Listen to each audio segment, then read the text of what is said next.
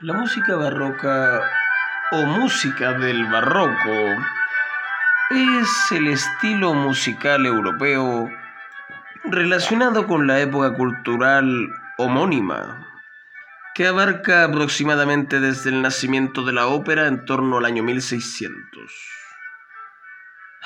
caracterizada por la operación de la tonalidad y el uso del bajo continuo. La barroca fue la época en la que se crearon formas musicales como la sonata, el concierto y la ópera. Aquí destacan Johann Sebastian Bach, por supuesto, Arcangelo Corelli, Henry Buchel, Jean-Baptiste Lully, Jean-Philippe Rameau. ¿Por qué escogí esta música? Simplemente para divagar un rato. Quizá ayude a la experiencia. Aquí va.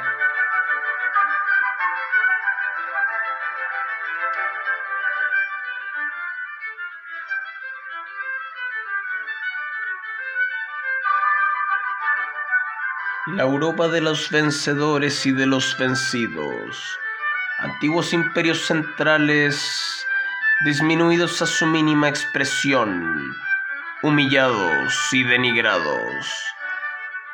Versailles pone fin a la guerra. 200 mil millones de marcos oro. Alemania queda reparando la guerra. ¿La deuda se pagó el año 2014? ¿O quizá el 2012? Billetes de un millón de marcos valen nada. El valor del marco alemán se desploma.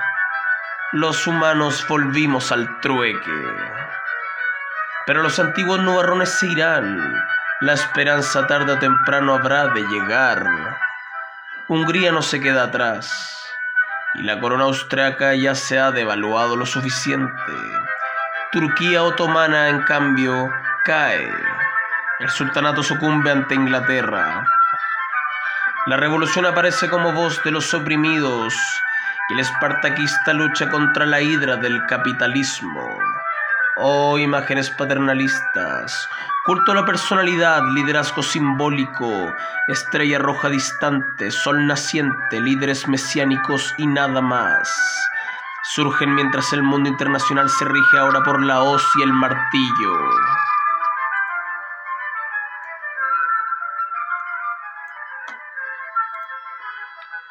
Lógica esperanzadora, sí. Ilusoria, sí. Pero válida para quienes están cansados de encender fuego con billetes de un millón de marcos que no valen nada. Inglaterra es imperio. Todo lo que ves en rojo en el mapa es imperio británico. Va por el eje norte-sur desde Egipto y llega hasta Sudáfrica. Francia es un imperio colonial más pequeño. La Indochina francesa es suculenta. Vuestros pies bien parados sobre las Europas. La Sociedad de las Naciones nació por allá en Ginebra, Suiza. Pero la verdad sea dicha, nació muy coja. Estados Unidos fue una república relativamente nueva y debió aceptar el cargo de tomar las riendas del nuevo orden. Lo cierto es que adoptó una postura aislacionista. Solo quedan Francia y Gran Bretaña, estados con expectativas imperialistas que no piensan del mismo modo el respeto por la nacionalidad de los estados. Estados Unidos no participa de la Liga, Francia y Gran Bretaña verán los asuntos de estados vencedores. La literatura crítica dice que fue muy malo que los imperios coloniales se hicieran cargo de la Liga de las Naciones en circunstancias que la Primera Guerra había acabado. ¿Eso detiene al vulgo y al profeta? No. La bohemia se toma las calles, las vanguardias salen, Berlín es capital cultural de la vida nocturna, los alemanes podrán haber perdido la guerra, pero sí que saben divertirse. Llega Vicente Huidobro y su creacionismo. Romper el antiguo modelo se hace costumbre. ¿Qué hay de mi propia historia y qué hay de nuestros orígenes, de vuestros orígenes? Trágico los años 20, Jueves Negro, Octubre Negro, Acciones Negros, Crush de Acciones en 1929. La crisis del 29 comienza rara, su historia crítica es disímil, se habla de especulación bursátil. ¿Quiere comprarme la acción a crédito, mi buen hombre? Recuerdo que mi padre decía, balance ficticio, Toto, anda a comprar pan a la esquina y pregúntale al señor si todavía tenemos crédito. ¿No será que la confianza en el mercado ya es bastante sólida? A pesar de que los bancos no tienen suficiente liquidez. La Sociedad de las Naciones en 1936 diría en una resolución exenta que Chile fue el país más afectado tras la crisis del 29. Ah, pero ¿quién quiere engañar? No hay mejor negocio para la guerra que la guerra misma. Para algunos, la promesa rota del capitalismo es esta. Los mercados bursátiles son testigos culpables. Los italianos, en cambio, están más allá, en la gran bota son nación de segundo orden a pesar de ser vencedores de la prima.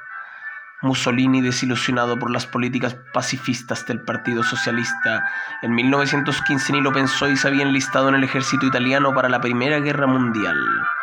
Y aún así, pese a ser vencedores, él dijo, no nos han dado el respeto que los italianos merecemos. Será el mismo rey de Italia quien nombrará a Benito Mussolini como primer ministro. Sus tentáculos nacionales fascistas centralizarán un régimen hasta convertir al Estado de Italia en cuasi totalitario. El odio de las poblaciones de La Paz por la Primera Guerra Mundial se ve representada en caudillos y líderes carismáticos que dicen compartir su odio. Seguro lo comparten, así como comparten el crimen de ser seres humanos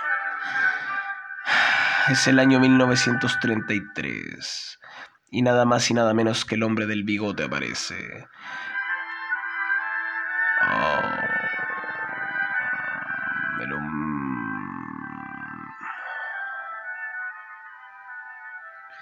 el hombrecillo se convierte en canciller del Tercer Reich. El Partido Nacional Socialista de los Trabajadores Alemanes consigue una mayoría de un 44%. Los semiparlamentarios lo de menos a estas alturas. Los nazis subieron, a pesar de que el partido era de quinto orden. La pureza racial se toma el gobierno. Concentraciones enormes de gente alaban a soldados cronometrados ante la élite del partido, llevando la raza aria hacia el mejor futuro a través de la esfástica, adornada por timbales prusianos. El fascismo se extiende por Europa como una alternativa y la oscuridad llega a Europa nuevamente. Qué nefasto. Carreras expansionistas atroces y la Sociedad de las Naciones, la Liga de las Naciones que debía protegerlos, no hizo nada. ¿Quién coño le devuelve la piel a las víctimas de las primeras conquistas? Piensa en el pueblo de Etiopía, en el pueblo de China, Corea, Haile Selassie I, emperador de Etiopía, tuvo que enfrentar el régimen fascista de Benito Mussolini en una sangrienta batalla, el que estaba dispuesto a vengar las derrotas militares que Italia había sufrido con ocasión de la Primera Guerra Mundial. Haile Selassie I, emperador de Etiopía, pronunciaría un discurso donde acusaría al régimen fascista italiano. Murió en 1975 por causas no aclaradas a la edad de 83 años. Ciertamente 50 años antes mucha gente de su tribu había muerto a manos de militares fascistas italianos. Británicos y franceses no hicieron nada. ¿Qué habría de esperar de estados coloniales e imperialistas? ¿Qué pasa en el lejano oriente allá? ¿Qué acaso escucho su bramido? El sonido de las cadenas y los látigos sobre hombres de ojos rasgados y mujeres encarceladas. Japón años antes se comenzará a armar. El Estado del Sol naciente tiene hambre de colonias nuevas. Invade el Estado chino, invade Corea. La guerra ruso-japonesa costaría ambiciones soviéticas inclusive. La dinastía Yamato tiene el buque de guerra más grande creado en la humanidad. La marina japonesa está en su máximo esplendor. La esfera del dominio, del dominio japonés. Niños de ojos rasgados braman por torturas, solicitan la muerte. Mujeres piden no ser deshonradas y los ojos son rasgados, pero muestran la crueldad del hombre. Ojos arios, ojos rasgados, ojos fascistas. bárbaros. El lejano oriente suda sangre, llora sangre.